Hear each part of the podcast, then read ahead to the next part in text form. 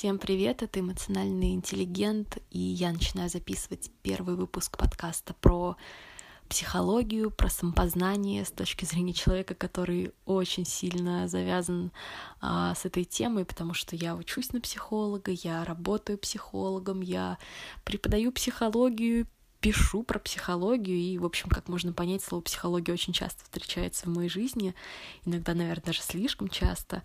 И, конечно же, при этом, как и все люди, я делаю какие-то ошибки, маленькие косячки, но стараюсь их тоже рефлексировать и доставать из этого опыта что-то полезное и, может быть, даже вдохновляющее.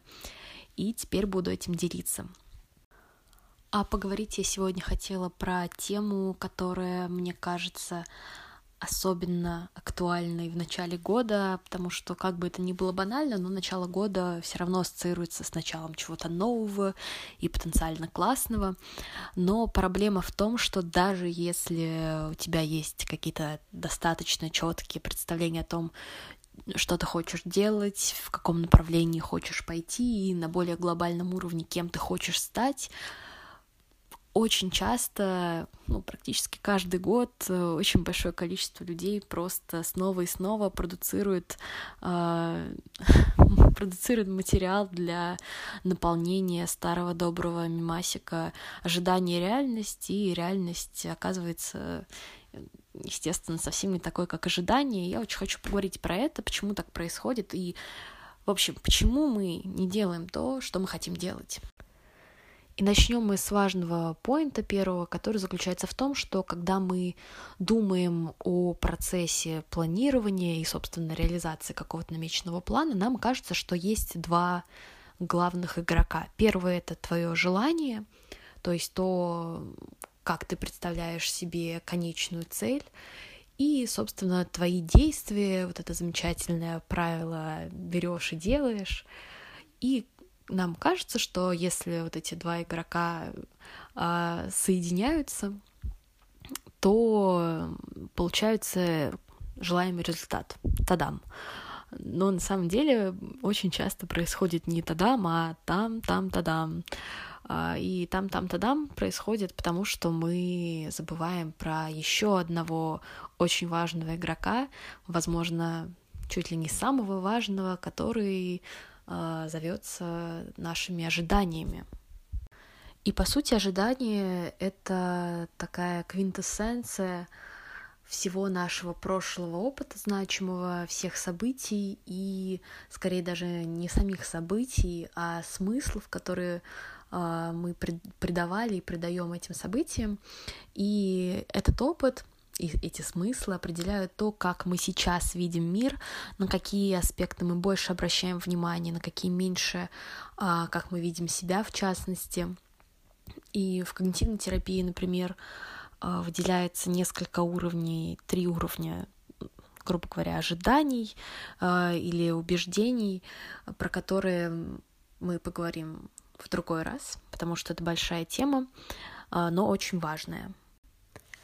И второй важный поинт э, заключается в том, как наши ожидания формируют нашу реальность. Есть такой феномен в психологии, который называется самоисполняющееся пророчество, а, и проще всего его будет объяснить на каком-то конкретном примере.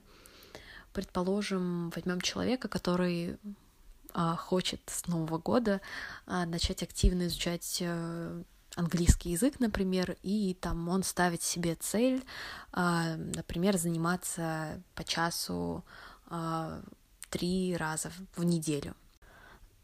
Но при этом у этого человека, например, есть э, какое-то ощущение, какая-то установка на то, что Вообще-то у него как бы с английским все достаточно туго, и это там могло быть, не знаю, из школы, когда у него были какие-то не очень хорошие отношения с преподавателем того же самого английского, и этот преподаватель что-нибудь не очень педагогично ему затирал.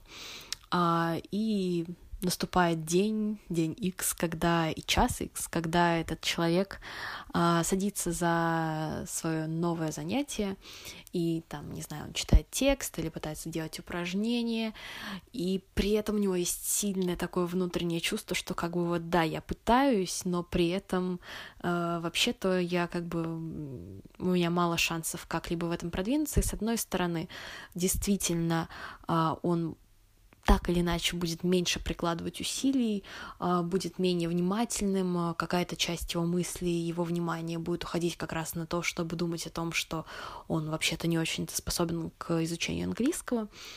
А с другой стороны, если, предположим, он там делает какое-то упражнение, у него не получается, он даже не понимает своих ошибок, то он, скорее всего, будет это интерпретировать как то, что, ну, типа, сорян, я просто не способен к английскому, а, а не как то, что, например, это окей, я начинаю, я там набираюсь опыта, вспоминаю какие-то азы и так далее.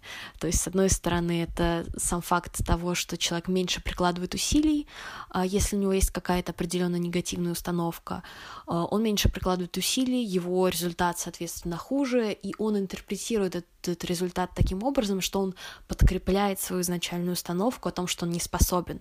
И получается такой замкнутый круг, когда человек, в общем-то, э, только ухудшает свое, свое состояние в каком-то смысле.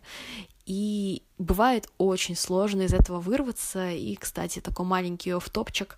А, в принципе, в жизни очень много каких-то циклов, а, ну, в основном это какие-то мыслительные процессы, из которых сложно выбраться, и как раз-таки, мне кажется, основная сила а, подкастов а, про психологию, каких-то статей и так далее в том, чтобы просто иногда смотреть на это со стороны, и тогда у человека реально уже появляется какая-то возможность с этим что-то сделать самостоятельно или там обратившись за помощью, это не так важно. Самое главное — это просто увидеть, что ага, кажется, что-то пошло к чертям, но мы это исправим.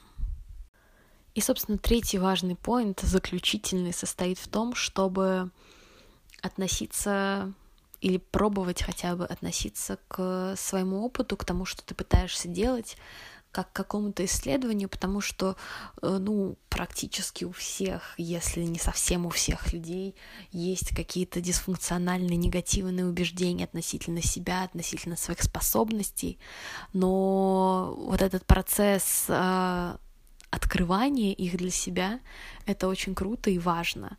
А, и как раз-таки, если мы говорим про какое-то эффективное действие, про новые привычки или достижение каких-то новых целей, которые раньше оставались вообще вне зоны досягаемости, а, это всегда работа с со своим внутренним опытом и, в частности, со своими установками. И очень часто, чтобы достигать чего-то нового, нужно находить и преодолевать что-то старое, в частности, какие-то свои старые рациональные убеждения.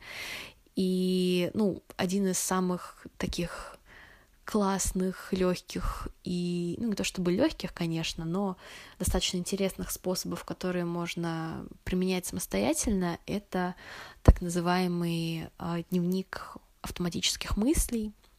Желательно прям реально его писать, не просто там про себя проговаривать, когда ты пытаешься сделать что-то новое, взяться за какое-то новое дело, или, может быть, даже это не какое-то дело, а, не знаю, какой-то новый способ взаимодействия с кем-то, предположим, например, какая-то, не знаю, очень доверительная беседа, когда ты пытаешься рассказать человеку реально про свои чувства, при этом у тебя будет э, по-любому практически возникать огромное количество автоматических мыслей, которые будут негативные, будут говорить, что это глупо, ты не сможешь, ты не справишься, так нельзя.